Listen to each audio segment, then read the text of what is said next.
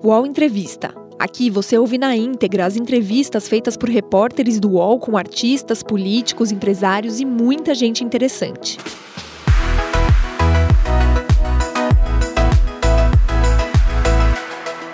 Olá, estamos dando início a mais uma edição do UOL Entrevista. Este programa é transmitido ao vivo na home do UOL e nas plataformas do UOL no YouTube e nas redes sociais. A entrevista de hoje é com Arthur Virgílio Neto, ex-prefeito de Manaus pelo PSDB. Virgílio Neto entregou seu cargo no início deste mês para Davi Almeida, do Avante. A capital do Amazonas, como todos já sabem, está vivendo um caos, novamente um caos em seu sistema de saúde, por causa da pandemia do novo coronavírus, a ponto de pacientes estarem morrendo por falta de oxigênio nos hospitais. Esse é o nosso tema de hoje. Virgílio Neto, muito obrigado por nos conceder essa entrevista é, nesse momento muito triste, muito delicado é, da cidade de Manaus, da qual, da qual o senhor foi prefeito até praticamente 15 dias atrás, e, e também um momento crítico do país, né? É, acompanha a nossa entrevista aqui, nos ajudando na, nas perguntas, Natan Lopes, que é repórter do UOL. É, eu vou fazer a primeira pergunta, então, que é a seguinte: o aumento dos casos de Covid-19 no Amazonas, em Manaus, já vem se desenhando claramente desde os primeiros, do segundo semestre do ano passado, né? Depois de ter tido aquele pico no primeiro semestre, teve uma queda, mas já no segundo semestre esse, esse número de contaminados passou a aumentar de novo. Então o senhor ainda estava no comando da prefeitura. A minha pergunta é a seguinte: por que, que nada foi feito para se antecipar ao crescimento das internações, evitando, por exemplo, a falta de oxigênio que está fazendo as pessoas morrerem de asfixia e obrigando os médicos a escolher quem vive e quem morre? Olha, primeiro, isso se refere aos hospitais e não às nossas unidades básicas de saúde. Então, pra, eu respondia por Manaus, muito crítico sempre em relação à política de saúde do governo do Estado. É, a nossa necessidade de oxigênio sempre foi muito bem suprida, nunca faltou oxigênio na, nos nossos atendimentos naquilo que era a, a nossa obrigação de assistência primária e depois ajudando, eh, chegamos a colocar 20 unidades básicas de saúde que se dedicavam exclusivamente aos casos de Covid.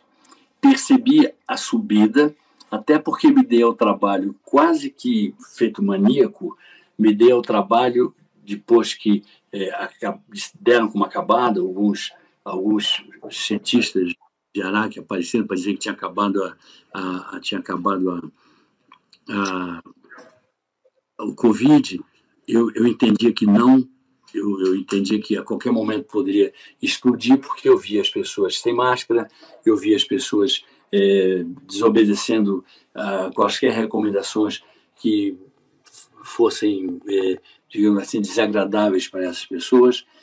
Eu, eu via, é, eu, eu sentia e precisava compartilhar isso com algumas pessoas eu reuni um grupo de pessoas, umas 8 a 10 pessoas no máximo, e eu sistematicamente mandava para elas, todos os dias, um boletim com as, com as, eh, com as cremações, poucas, ou com as, as a maior parte que era, que era traduzida pela, pela, pelos sepultamentos. E fui notando um crescimento. E às vezes esse crescimento ia um pouquinho. O normal em Manaus era 25, 24 a 30 pessoas, no máximo 10 pessoas, 8 pessoas, sei lá.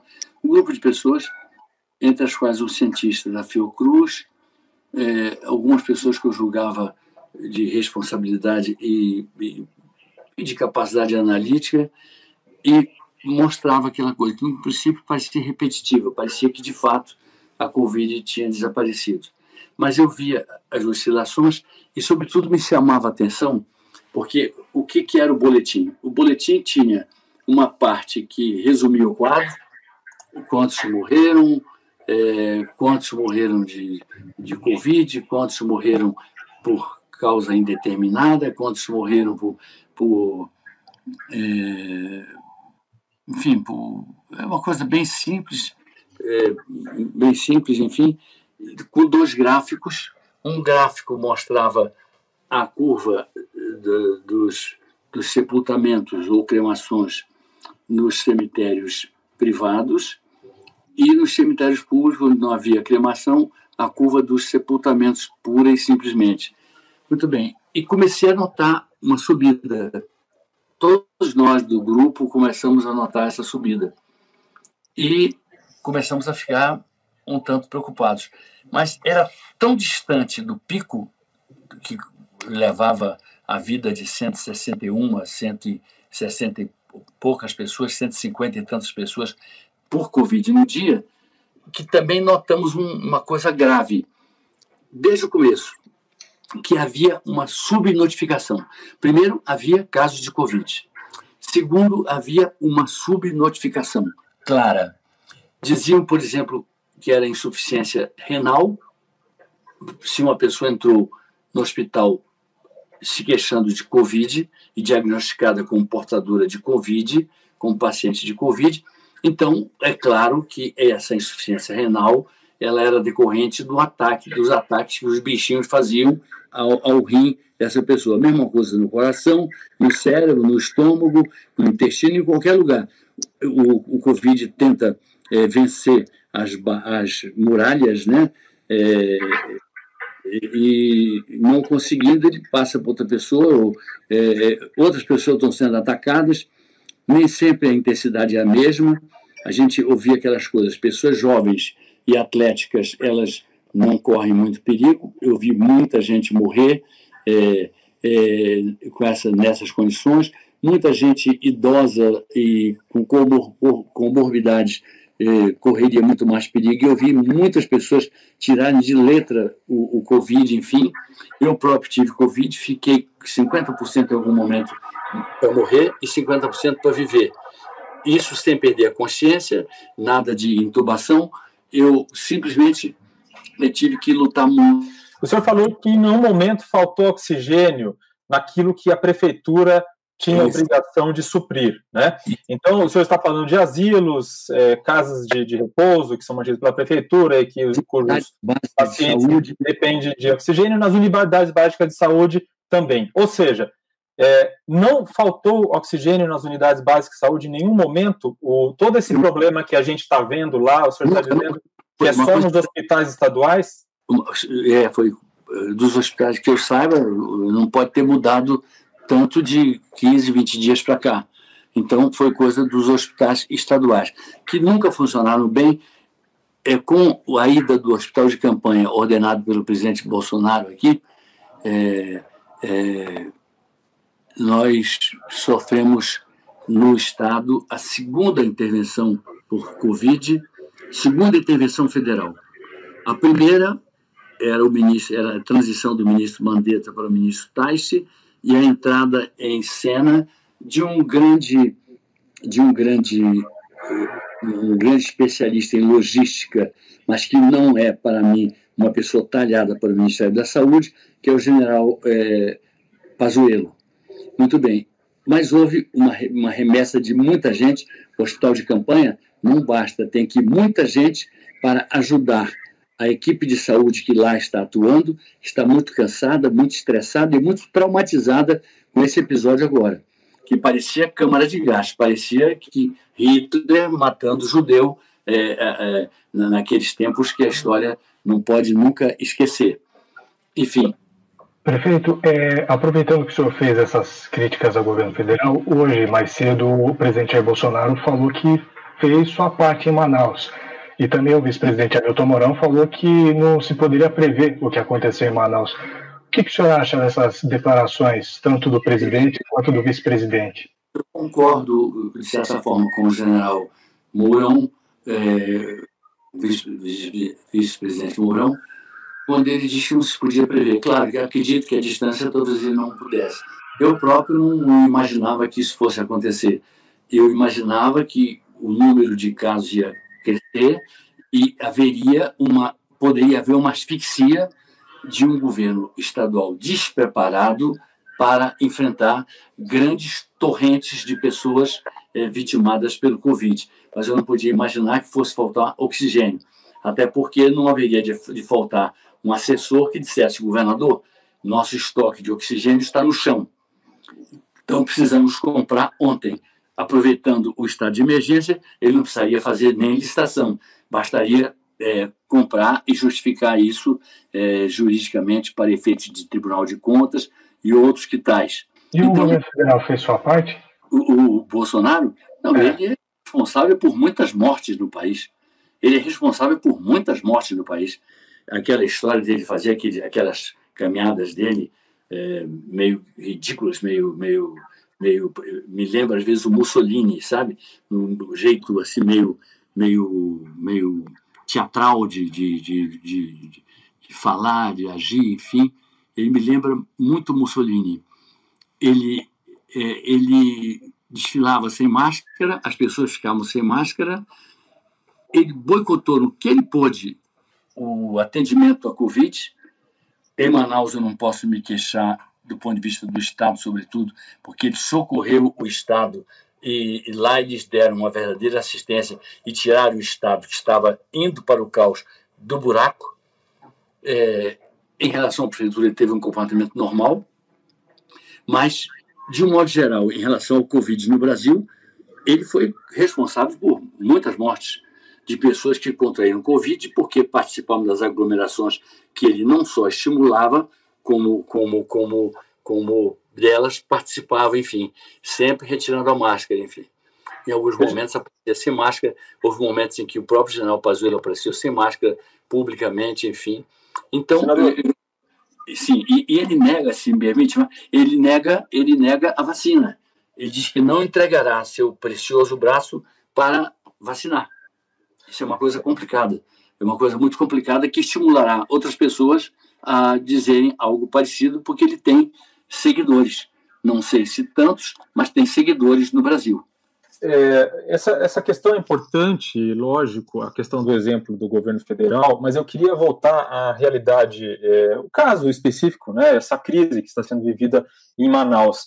A minha pergunta é a seguinte: a gente falou, o senhor falou de UBS, né, de unidades básicas de saúde, que o senhor disse que nunca faltou oxigênio nesses lugares, mas é, mesmo para atendimento de maior complexidade, existiu é, no primeiro semestre do ano passado um hospital de campanha municipal que funcionou no início da pandemia e que foi fechado na metade do ano. Por que esse hospital de campanha não foi reaberto quando o número de casos de pacientes com Covid-19 voltou a crescer no semestre passado? Porque enquanto eu estava lá, o crescimento não era tão acentuado como hoje. Era uma coisa assim, tinha dias que aparentavam, mostravam um crescimento maior, tinha dias que aparentava retornar à normalidade. A doença é desconhecida e traiçoeira. E segundo, o hospital de campanha era uma coisa feita para durar enquanto fosse realmente calamitosa a situação e era algo provisório algo que era sustentado pela prefeitura, era sustentado por uma, por uma empresa hospitalar que se ofereceu e eu fiquei muito grato a ela por isso, por ter ajudado a, por ter feito a, a, a gerência, a parte mais, mais, mais dura da gerência, e, e, e, e também é, sustentado por, por, pela iniciativa privada. Empresas colaboravam, enfim, a prefeitura entrou com bastante dinheiro, o, não especificamente para o hospital de campanha, mas para o enfrentamento à Covid, nós recebemos uma quantia significativa do, do governo Bolsonaro, recebemos 56 milhões de reais, que é, alguma parte estava carimbada por outras coisas, mas eu diria que foi uma boa, foi uma bela ajuda e não posso é, simplesmente ser negacionista com ele, eu não posso negar que ele que ele naquele momento ajudou. Mas o Estado ele salvou. Nós crescemos na assistência básica de saúde durante a pandemia. Tamanha a dedicação e a competência dos nossos servidores lá. Agora, sobre, sobre essa questão do hospital de campanha, tá? Eu acho muito importante porque eram 180 leitos no hospital de campanha. Hoje, a espera por um leito em Manaus, um leito de maior de atendimento com maior complexidade é de 58 pessoas que estão na fila de UTI em Manaus com Covid-19. É. O, senhor, o senhor não concorda que esses 180 leitos de hospital de campanha, se esse hospital tivesse sido reativado em novembro ou mesmo em dezembro do ano passado, quando começado a ser reativado, pelo menos em dezembro do ano passado, quando já estava claro que a situação Puxa, estava ficando calamitosa, não seria, não estaríamos vivendo o que estamos vivendo hoje lá? Diogo, deixa eu te falar uma coisa, amigo é, eu em novembro não teria como é, mobilizar recursos, pessoas, eu não teria como fazer a mágica de colocar um hospital de campanha. Eu recomendei ao próximo prefeito, fosse quem fosse antes da, até da eleição, depois recomendei ao prefeito eleito que se pudesse se unisse a quem fosse, até o governo do estado, a quem fosse, e fizesse um hospital de, de campanha. Enfim, mas eu não tinha mais possibilidades reais de, de montar um hospital de campanha. Eu estava fazendo, junto com o BID, uma série de escolonas que não existem nada semelhantes a ela, eh, modéstia parte, nem no Brasil nem, nem lá, escolas que vão ser o novo modelo para o país, e eu desativei, desativei a construção de uma e construí lá, improvisei lá um hospital de, de, de campanha. Depois tive um trabalhão para fazer aquilo voltar a ser uma escola. Ela era muito grande, não, não foi usada toda a sua extensão, mas uma grande parte foi usada. Então, em dezembro, era inútil falar comigo assim, faça um hospital de campanha. Eu não tinha como fazer. Eu não tinha. E nem estava. E, e os números subiram mesmo, foi agora é, você manter um hospital de campanha. Além do que, você teria um outro aspecto. Eu contaria de novo com a iniciativa privada, como contei da primeira vez. Eu talvez contasse com, com a empresa é, é, é para administrar, precisava de uma empresa para, para, para, administrar, enfim. E o que fizemos? Aumentamos de 11 para 20 o número de unidades básicas de saúde destinadas a dar os primeiros socorros e a cuidar só de Covid, mas eu entendia com muita clareza que, por razões de tempo, de mandamento constitucional, inclusive, eu não teria como operar um hospital de campanha tão rapidamente. E não imaginava que fosse chegar. Eu até comentava muito assim: cresceu muito, é preocupante, mas nunca vai chegar aos níveis de antes. Eu achava isso, tinha essa convicção. Tudo isso me levava a dizer: não tenho tempo, e não perco grandes coisas porque não chega aos níveis, está chegando aos níveis de antes. Eu nunca pude imaginar. Agora, uma coisa que eu queria chamar a atenção é que você não deve desviar a atenção de uma coisa importante. Muitas pessoas que morreram por falta de oxigênio, que morreram sem respirar, levando os médicos ao desespero e elas próprias vendo. Imagine você doente, ou imagine você médico, Diogo. Então, se você é médico, você está chegando com uma seringa que tem morfina e o doente, por mais desesperado que estivesse, recebendo massageamento ali manual para respirar de alguma forma, você não tinha necessariamente perdido completamente a percepção. Você percebia que aquela injeção era o último alento para você. Aquilo é para você não sentir dor ao morrer. Perfeito. É, é só só para entender, eh, o senhor fala que não tinha o que fazer nesse último mês de dezembro. A gente pode entender, então, que a transição de um governo para o outro não foi feita da melhor maneira possível, não, não foi feita de uma maneira que poder. E aproveitando já, qual foi a grande falha do governo do senhor no, no enfrentamento à pandemia? É, eu não sei o que, que eu teria feito de errado nisso. Eu poderia, eu poderia, eu poderia falar que eu não fui bem como gostaria no setor de transporte coletivo. Mas em relação ao Covid, eu creio que fiz mais do que eu devia, mais do que eu podia, porque o hospital de campanha não era sequer uma obrigação, foi uma invenção minha. Eu te, podia ter dito, não ter nem falado do hospital de campanha, e isso seria requerido no desespero pelo governo do Estado. Eu tomei a iniciativa de fazer o hospital de campanha, de fazer ele funcionar bem e de garantir centenas e centenas de altas lá enfim, não era nem obrigação minha. As minhas obrigações eram cuidar bem e cuidamos bem. Deixamos 69% ou quem sabe 70 não tem os números finais de esforço próprio de cobertura de saúde e 25% representam, são representados pelos planos de saúde, pelas pessoas que não precisam do SUS. E 5%, e 5 ficariam descobertos, enfim. Eu peguei uma coisa bem diferente, peguei 30 28%, uma coisa assim. Então, eu não, eu não sei, eu, eu, eu, eu teria a maior. É, certa vez eu achei que a saúde, eu nomeei dois políticos e me dei muito mal. Não por causa de partido, nomeei porque acreditei que um era capaz e que o outro era, um, era uma pessoa sensata, enfim. E chamei uma técnica que estava no meio ambiente, a Kátia, a, a professora Kátia Helena, e a Kátia é, aceitou ser secretária de saúde, de, de, de, de educação. Eu, de, quando, quando ela aceitou, na posse dela, eu declarei para todo mundo que estava na plateia, da, centenas de pessoas que estavam na plateia da, da Secretaria de Educação, que se eu asfaltasse a cidade inteira, se eu fizesse tudo do bom e do melhor em qualquer segmento, e se eu conseguisse o milagre de conseguir equacionar a questão que me parece muito complicada é, do transporte coletivo, mas se eu falhasse a educação, não adiantava ter dado certo no resto que eu me consideraria fracassado. Então eu não, eu não peco por falta de sinceridade.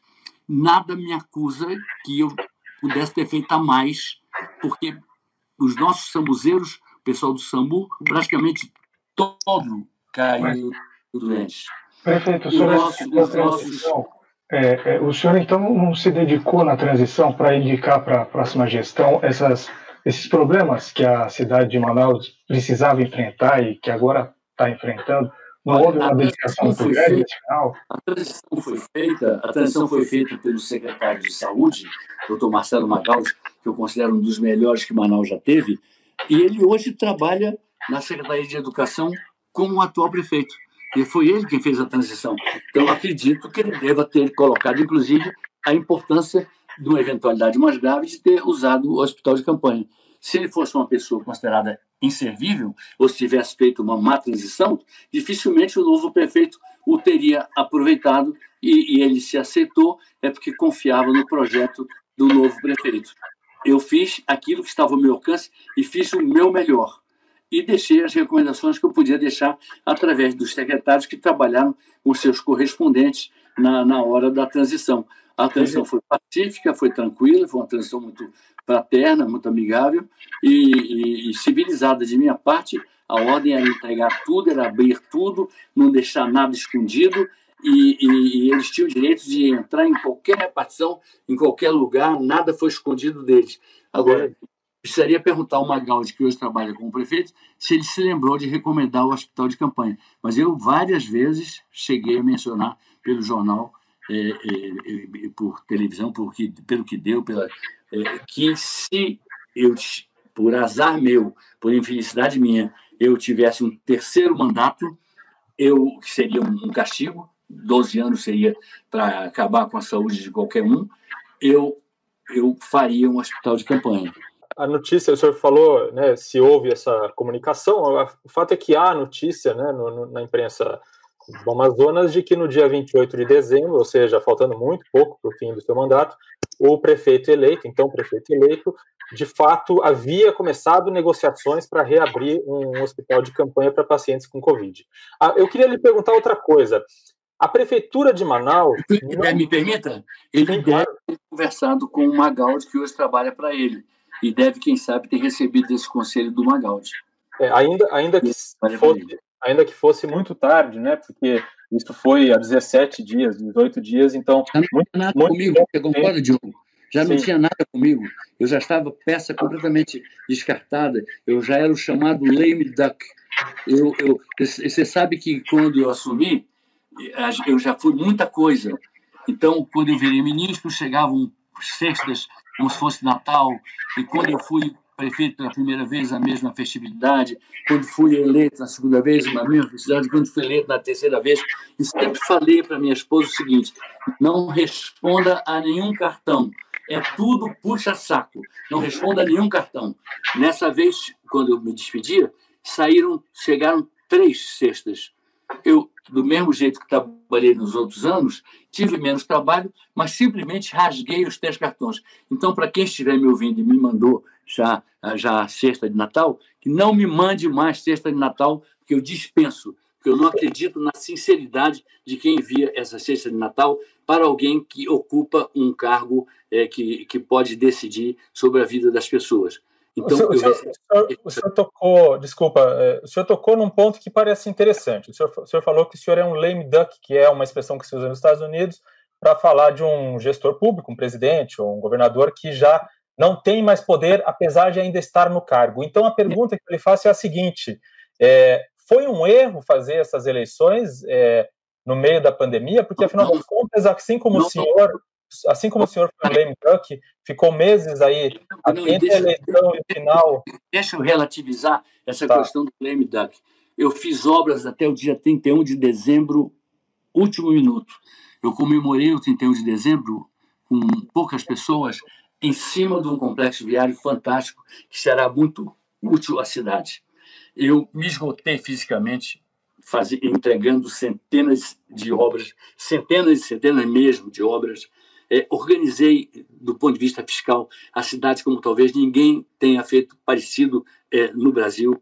Organizei a melhor previdência do Brasil. Eu fiz um trabalho muito dedicado. Então, aí eu não fui um lame duck, porque eu, até o final eu trabalhei. Mas para decidir sobre se fazia ou não fazia um hospital de campanha há poucos dias, há poucas semanas de, de entregar à prefeitura, aí eu me sentia claramente um lame duck e eu tinha o desconfiômetro. Eu tinha que passar essa responsabilidade e essa decisão para quem o povo havia consagrado prefeito no meu lugar. Então, lame duck para algumas coisas e um prefeito 100% com controle da máquina e, e, do, e do poder para fazer as obras, para, para, para pagar pessoal, para, para, para, enfim, controlar as finanças e manter as finanças em estado uh, privilegiado em comparação com os estados e as cidades brasileiras. Enfim, então vamos, vamos restringir esse leme só para esse episódio do, do, do, do Hospital de Campanha. Prefeito, é, já aproveitando da sua gestão, uma imagem que ficou muito marcada desse último ano foram das valas coletivas que foram abertas em Manaus. É, a gente, eu conversei com a nossa colaboradora em Manaus, a Rosane Carvalho, e ela falou que a prefeitura decidiu por fazer esses enterros em valas coletivas, o que não foi visto em grande parte do país. Por que enterrar os corpos dos mortos, das vítimas da Covid, em valas coletivas aí em Manaus? Por uma razão simples, Natan, bem simples. Eu não tinha o, o que fazer a não ser decidir entre enterrar ou deixar possíveis transmissores de Covid insepultos por mais algum tempo.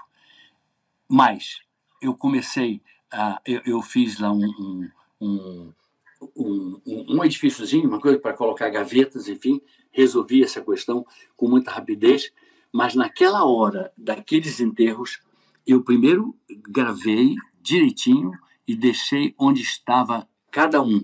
Cada um que quiser, no dia 2 de novembro, prantear o seu, o seu morto, ele saberá como encontrá-lo.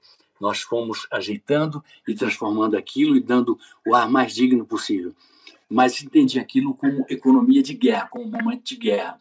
Ou eu enterrava, ou eu deixava os, os cadáveres espalhando Covid por ali. Eu não poderia fazer isso eu não poderia colaborar com isso. Então eu fiz aquilo para mim o gestor verdadeiro ele toma muitas atitudes desagradáveis, mas ele não se omite. Quando ele se omite para bancar o simpático, ele é sempre o mau gestor. E o bom gestor ele prefere o desagradável ao desastroso. E eu sempre evitei ser muito agradável e sempre evitei, graças a Deus, consegui evitar o desastroso ao longo mas, da minha carreira. Mas essa situação não agravava a dor que as famílias sentiam ao ver o corpo do parente sendo enterrado numa vala comum? Isso não talvez, criava outro problema? Talvez, mas se eu esperasse para que a família, para colocar condições ideais naquele momento, eu, eu estaria enlutando outras famílias. Eu estaria contribuindo para mais adoecimentos e para o luto de outras famílias, enfim. Então, aquilo foi um momento em que uma pessoa vacilante poderia ter complicado mais ainda um quadro que já era grave e que já era gritante. Mas se você é. prestar atenção, e se a Rosane prestou atenção, ela é uma pessoa muito atenta, tem muito respeito por ela, ela poderia ver é, se demorou muito isso, ou se a gente rapidamente deu alguma solução. Isso é uma pergunta que eu faço para vocês como um todo. Podem perguntar a ela e, e, e, e, afiram se eu estou, se, se ela se lembra de que isso aí durou por muito tempo ou se foi um episódio muito curto em que eu tive que agir com dureza. E não foi a primeira vez na minha vida pública, eu tenho 42 anos de vida pública, em que eu agi com dureza, em que eu tinha que dizer não, porque eu entendo que as pessoas acabam depois preferindo e apreciando o não sincero ao invés do sim mentiroso, do sim falacioso. e, por exemplo, eu não poderia, sinceramente, e acho que nenhum de vocês aqui, nem a Rosiane, se estivesse no meu lugar, com o caráter que eu precipito em vocês e com o caráter que eu conheço nela, iria deixar cadáveres insepultos por muito tempo ali, à espera de que a situação perto do ideal se concretizasse. Era preciso eu agir com dureza. O All Entrevista volta já.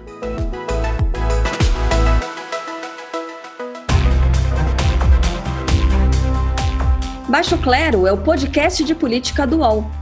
Toda semana eu, Carla Bigato, converso com os comentaristas Maria Carolina Trevisan e Diogo Schelp sobre temas que dominam a pauta política brasileira. Você pode ouvir o Baixo Clero e outros programas do UOL em uol.com.br podcasts, no YouTube e também nas principais plataformas de distribuição de podcasts.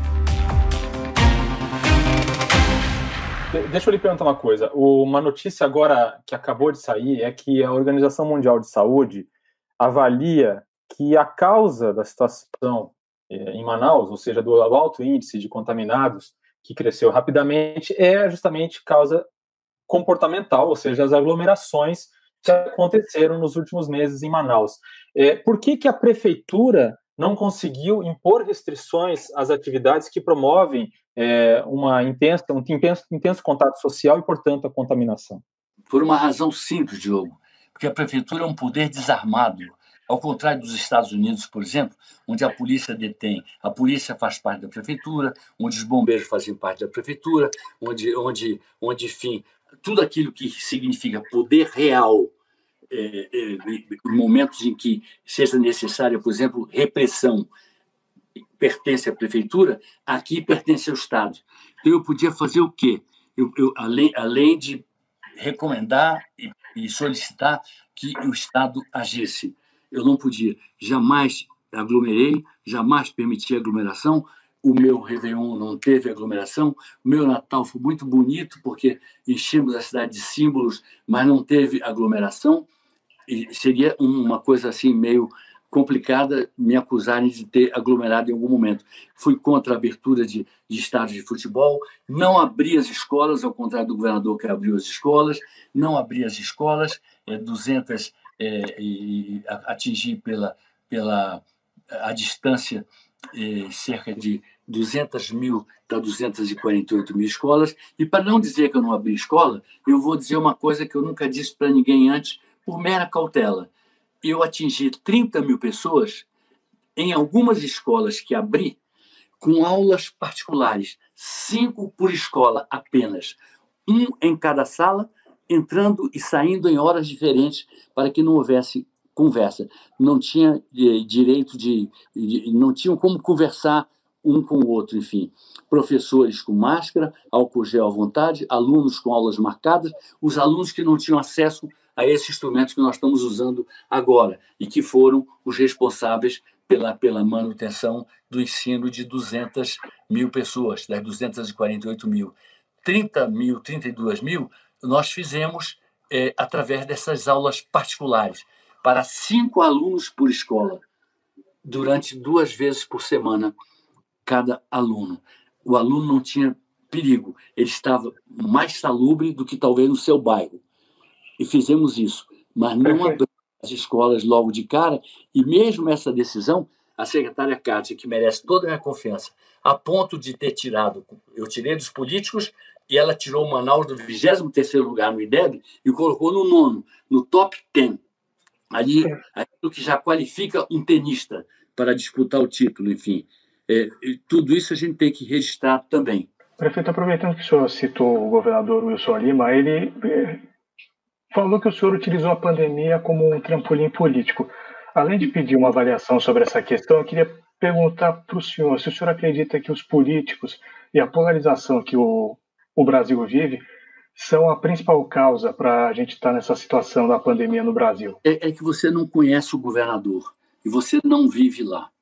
E certamente com a pandemia você não irá lá. É, eu não sei se ele vai até o final do mandato, enfim mas é, você precisa ver. Eu me lembro que um dia o deputado é, Sebastião Curió, e eu era um homem de esquerda à época, hoje eu não sou, Sebastião Curió entrou numa fila de pessoas que iam me apartear no grande expediente. Eu fiquei pensando enquanto eu via, eu respondia, mas eu estava olhando para ele. Eu digo, o que, que o Curió tem para me dizer? De repente chega a vez dele. Eu disse com a palavra o deputado Sebastião Curió. Ele disse, deputado Arthur Vigílio, Vossa Excelência é um comunista nojento. Aí eu disse, Vossa Excelência é apenas o, o, o Sebastião Curió, que roubava em Serra Pelada, que matava em Serra Pelada e que era um dedo duro dessa ditadura que eu combato tão ferrenhamente aqui no, no Congresso Nacional. E disse mais: não me apartei mais, a taquigrafia está proibida de colocar qualquer menção à sua presença no meu discurso, não entre mais em nenhum discurso, porque nem, não passa pelo meu programa de deputado federal entrar no discurso de Vossa Excelência, de preferência não me cumprimente, e muito bem. E assim nós fomos até praticamente o final do mandato, enfim. Então eu queria dizer a mesma coisa. O governador não é meu adversário, nunca foi meu adversário, caiu de paraquedas na política. Eu, eu ia crescer na pandemia como? Como é, que, como é que alguém pode querer se eu tenho amigos mortos, tenho pessoas conhecidas entubadas, e vejo que ele próprio não trabalhou durante esse período para aperfeiçoar a capacidade de fornecer serviços do Estado? Mas ele é, um, é, uma passagem, ele é uma coisa muito. Eu, ou seja, assim como eu não aceito o Curió como meu adversário, eu também não aceito o governador como meu adversário. Eu tenho o direito de escolher os meus adversários. Os meus adversários são outros. Eu tinha muita honra de ter sido adversário do senador Jarbas Passarinho, por exemplo. Muita honra. Mas não quero o governador como meu adversário. Então é falácia o que ele diz, e o que ele diz a gente aprendeu lá que não se deve escrever. Muito bem. Prefeito, deixa eu lhe perguntar uma coisa. É, nós estamos aqui vendo essa situação toda em Manaus, está praticamente é, em todos os noticiários, e a pergunta que muita gente se faz é: até quando essa situação dura? O que, que o senhor imagina conhecendo a rede de saúde de Manaus, que é deficitária há anos, e vendo a situação atual?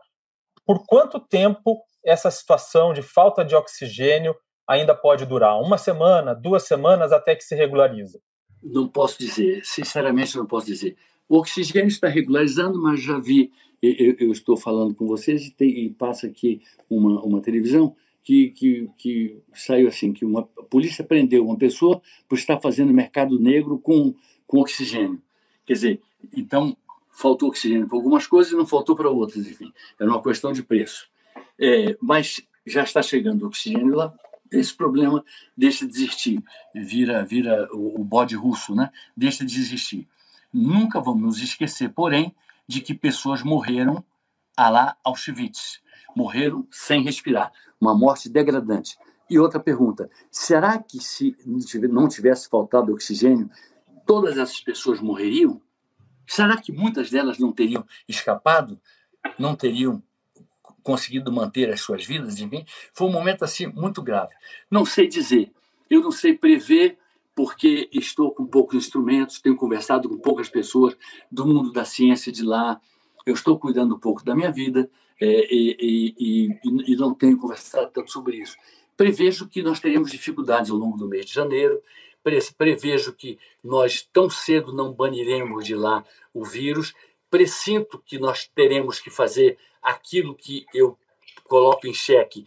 É, o governo Bolsonaro é capaz de realmente comprar é, vacinas para todos os 2 milhões e, e digamos, é 2 milhões e 300 o número verdadeiro. O IBGE está atrasado em relação à, à vivência de prefeito que eu tenho. E ele vai colocar para 2 milhões de pessoas, 4 milhões, duas seringas, duas eh, vacinas, 4 milhões de vacinas à disposição das pessoas. Eu estou vendo um navio, um, avi, um navio, perdão, um enorme avião da Azul ir buscar um, 2 milhões de, de, de, de vacinas na, na Índia. 2 milhões. Nós somos 210 milhões de brasileiros, ou mais já. Nós somos, só no Amazonas, nós somos, nós precisaríamos de, digamos, de, de 4 milhões de, de vacinas Perfeito. Deixa eu lhe perguntar uma coisa, ainda sobre a sua gestão. É, a Prefeitura de Manaus não tem um hospital próprio capaz de fazer procedimentos de maior complexidade, como seriam, por exemplo, é, internações de pessoas com, em casos mais graves de Covid. É, então, a Prefeitura não tem uma estrutura que realmente não existe uma estrutura municipal para isso. Né? É, por que nos oito anos de, de sua gestão nunca foi construído um hospital municipal? Porque eu não quis, simplesmente porque eu entendi que eu tinha que cuidar bem da assistência básica, porque é ali que nascem as doenças. É ali que a gente mata as doenças. É ali que a gente ajuda a desafogar os hospitais, inclusive no caso da Covid. Nós temos, tínhamos 20, o prefeito atual deve ter mantido, 20 unidades básicas de saúde prontas para, prontas, é, prontas para atender apenas Covid. Então, como você tinha, teria problemas com o SUS, o SUS financiaria esse hospital? Será que o SUS financiaria? Tem um lá que é anterior a mim, muito bom, hoje funciona de maneira exemplar, a maternidade Moura Tapajós, ela conseguiu recurso do SUS. Conseguiria recurso do SUS? É, é, valeria a pena é, o, jogar esforço em algo que era obrigação é, formal do governo do Estado e descurar da assistência básica, que é aquela que peita a doença logo no seu nascedouro, e quanto mais forte ela for, mais ela vai poder evitar doenças, enfim. Então, foi uma opção muito clara, que poderia ser, é, sobretudo por alguém com, com, que nunca foi prefeito, ou que, ou que não, não lidou com isso, dizer assim, ah, devia ter feito. É simples dizer, um candidato, por exemplo, vou fazer oito hospitais, o outro fala oito é pouco, doze hospitais, o outro fala 16 hospitais. Eu não falei nunca que ia fazer nenhum e não tinha intenção de fazer nenhum tive que fazer um hospital de campanha, então eu repito o verbo ter. Eu tive, eu fui obrigado a fazer um hospital de campanha para ajudar o Estado a desafogar aquelas UTIs. E quando vi que as, as, as pessoas não tinham como ir para, uma, para um lugar particular, muitas delas, e nos lugares particulares estavam também é, é, ocupados, brutalmente ocupados. Então, então então, eu, eu fiz o hospital de campanha. Foi o que eu pude fazer. Mas nem esse era uma obrigação minha. Nem esse era. Foi uma obrigação da minha sensibilidade. Que eu, eu olhava, por outro lado, a importância do SUS e a importância da assistência básica e a importância que os idealizadores do SUS davam à assistência básica, que davam a, a, a, a, necessidade de você fortalecer a, a ciência básica. E eu fortaleci ao máximo. Fundei a escola municipal imitando palmas, não foi eu que inventei, imitando palmas. Eu, eu fiz a escola municipal de saúde pública, que tem que paga 11 mil reais para cada residente. Os outros residentes do Brasil inteiro não ganham isso, e às vezes nem ganham, às vezes até pagam para fazer a residência. Então, eles se especializam em assistência básica, trabalhando para a prefeitura. Isso nos levou para o patamar que nos levou. Eu tenho muito orgulho disso. Prefeito, é, agora a gente já está chegando mais na parte final da entrevista. Queria entrar em dois pontos mais polêmicos. Um deles é a respeito o, envolvendo a casa do, do teu enteado, né? Por que, que um carro da prefeitura, dirigido por um PM que fazia segurança para o senhor, está ligado ao assassinato do engenheiro Flávio Rodrigues?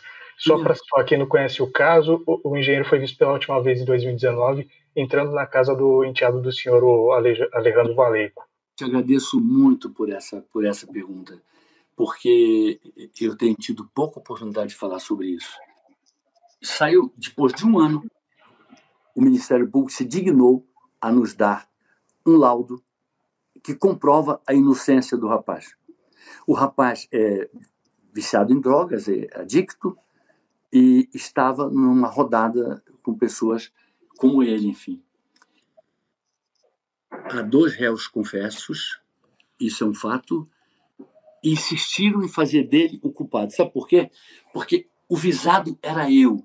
Maltrataram muito minha esposa, mas o visado era eu. Queriam atingir a mim de algum jeito. Dali eles pularam para uma investigação contra minha mulher. Dali eles pularam para uma verificação outra. Enfim, eles foram de galho em galho, como deixando um mau hábito e, e que precisaria ser corrigido no, no, Ministério Público, que, aliás, não fez um, um procedimento contra mim em oito anos de governo. O Ministério Público Federal, ao contrário, colaborou comigo, colaborei com ele, assinamos termos de cooperação em, em, em, questão ambiental, em questão de proteção a um animalzinho que estava em, que estava em, em em. Mas, prefeito. Em... Deixa eu lhe falar. Então, então, vamos lá. Primeiro, o, o caso do carro oficial. a pessoa que estava lá, ela ia servir no outro dia e elas levavam um carro de serviço para a sua casa, para facilitar a sua chegada. No caso de uma emergência, ela seria requisitada. Então, ela foi feita, a segurança, a, a, o regimento da, da, da, da a lei orgânica diz muito claramente a segurança do prefeito e de sua família é garantida pelo número X de oficiais e de, e de soldados, cabos, agentes, aquela coisa toda, enfim. Então, foi muito bom. A morte foi uma mentira que inventaram e que colou na maioria das pessoas, a maioria das pessoas acreditaram nisso, porque o Ministério Público hesitou um ano antes de entregar a prova, o laudo policial, que dizia que o rapaz tinha sido mais uma vítima, tinha sido agredido, tinha levado uma coronhada e estava em estado absolutamente incapaz de matar e talvez muito capaz de morrer, se fosse o caso. Quer dizer, é, você me deu uma oportunidade de ouro de poder esclarecer isso. Eu te agradeço muito pioradamente. Outra pessoa poderia achar como uma pergunta maldosa, ao contrário, eu agradeço porque eu pude falar essas verdades todas de uma vez. Em relação ao carro oficial, o rapaz, ele fazia, ele foi chamado por uma pessoa que estava na casa lá, supostamente para tomar conta do rapaz. Ele foi chamado e ele foi uma, quase sem obrigação de ir, porque ele teria que ir no outro dia. E ele pegar um, um ônibus, pegar não sei o quê, ele ia com o carro, havia um rodízio entre eles, estabelecido não por mim, mas por eles da Guarda Militar, para que isso acontecesse. Então não fui eu que mandei carro oficial lá, nem, nem fui eu que determinei que o carro oficial ficaria com a pessoa. Foi a Casa Militar que fez uma algo, ela é acostumada nisso, então ela fez um, uma, um, um desenho em que nesse desenho a pessoa dormiria com o carro na sua casa e passava muito cedo para o outro, se fosse o caso, ou viria muito cedo para o trabalho, se fosse o caso, de modo a estar sempre a postos. E se o prefeito ou algum familiar seu precisasse dele altas horas da madrugada, ele estaria a postos lá. Eu queria, as pessoas que estão me ouvindo, eu queria que me dissessem qual é a família que está me ouvindo que não tem alguém com esse problema de vício em drogas. Qual é a família? uma pessoa, talvez entre vocês três aí, será que vocês três não conhecem ninguém, nenhum parente de vocês? São todos atletas, todos campeões olímpicos, são todos pessoas que de, ganharam a última Olimpíada em corrida de 100 metros rasos, o Usain Bolt é filho de algum de vocês?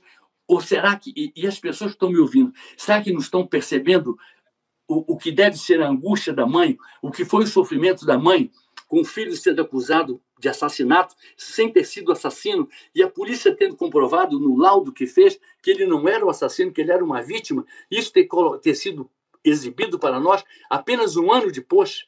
Será que isso aí não mexe com o coração das pessoas que chegavam a achar a acusação que faziam a mim? Eu era o alvo. Esse rapaz nunca foi o alvo. Eu era o alvo. O alvo era dizer que o Arthur não era tão impoluto assim, porque queriam descobrir algum defeito em mim é, eu, eu era o mandante de um assassinato? Não, não chegaram nesse ponto.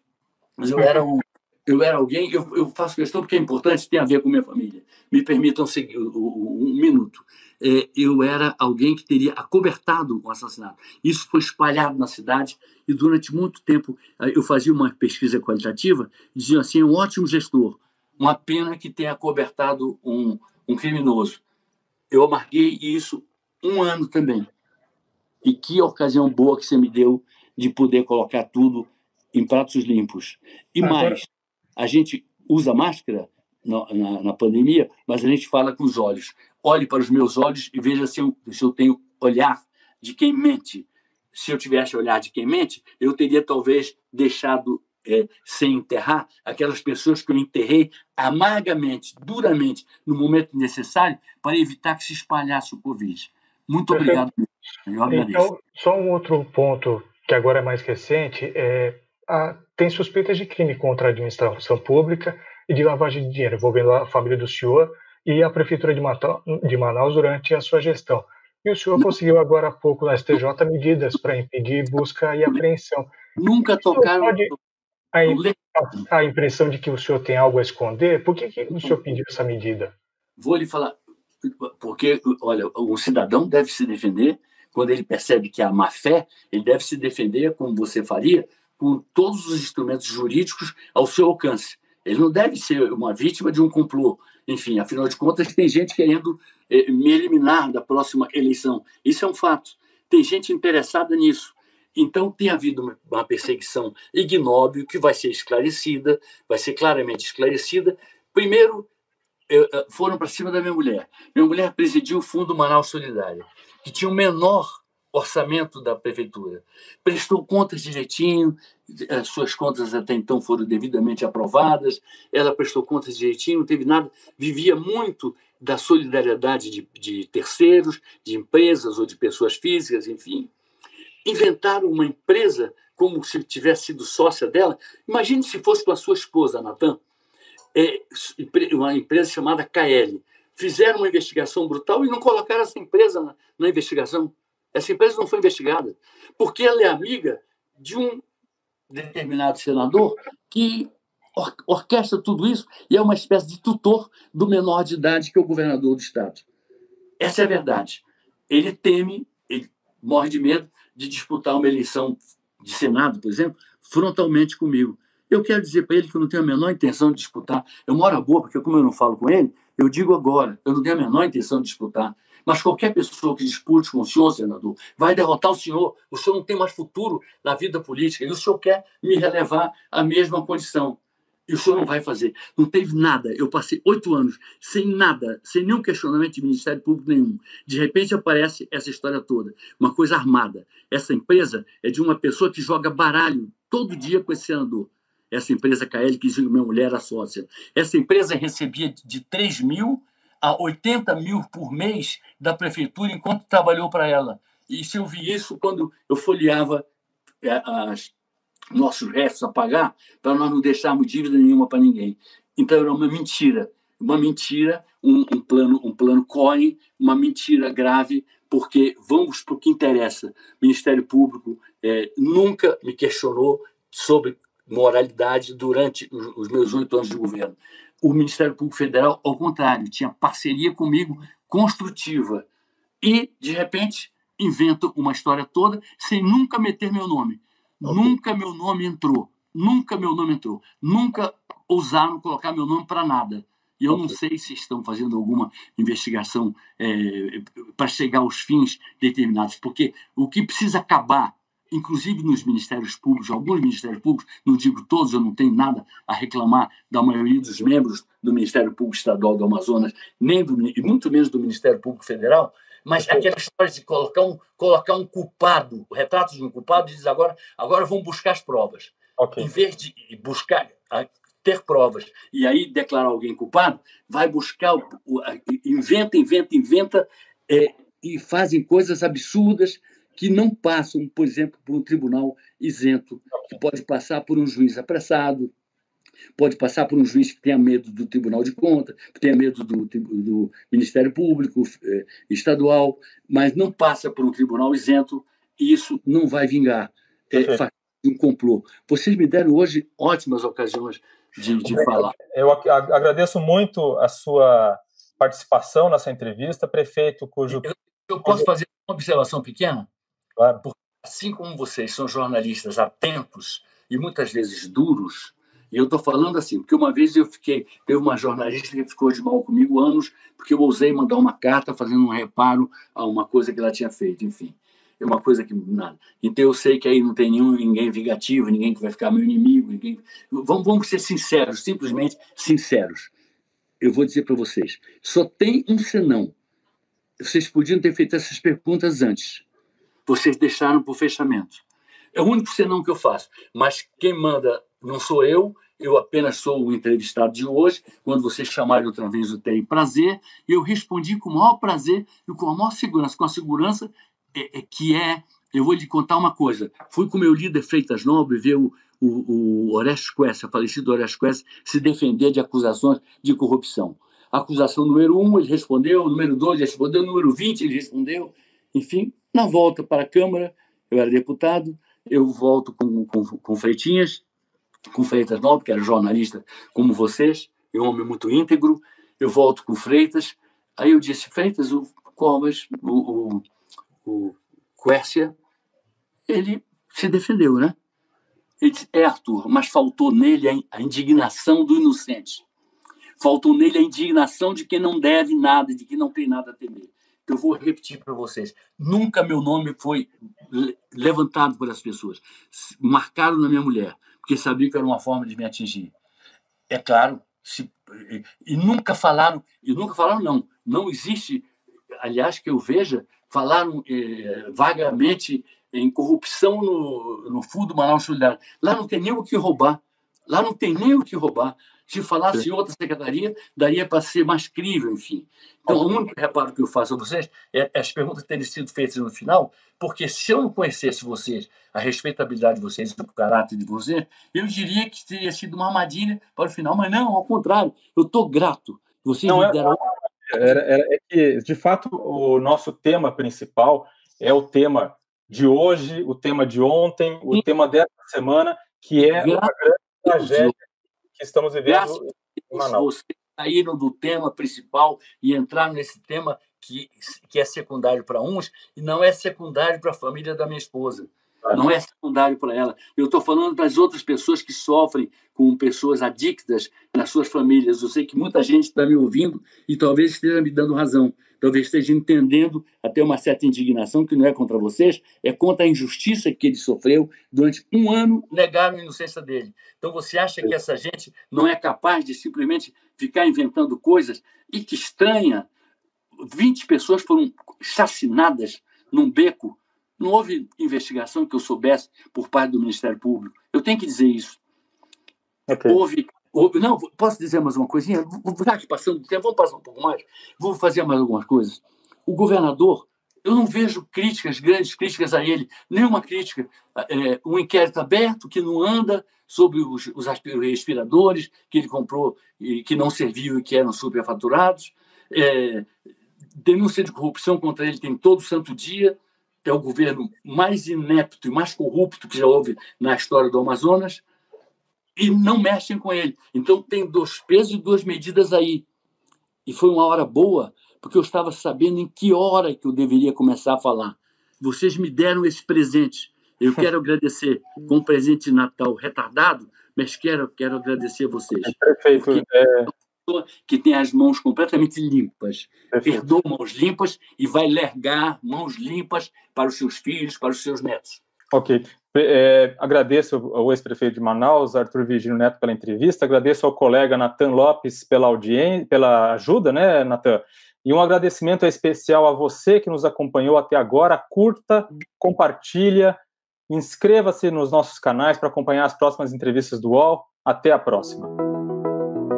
UOL Entrevista e outros podcasts do UOL estão disponíveis em uol.com.br/podcast. Os programas também são publicados no YouTube, Spotify, Apple Podcasts, Google Podcasts e outras plataformas de distribuição de áudio.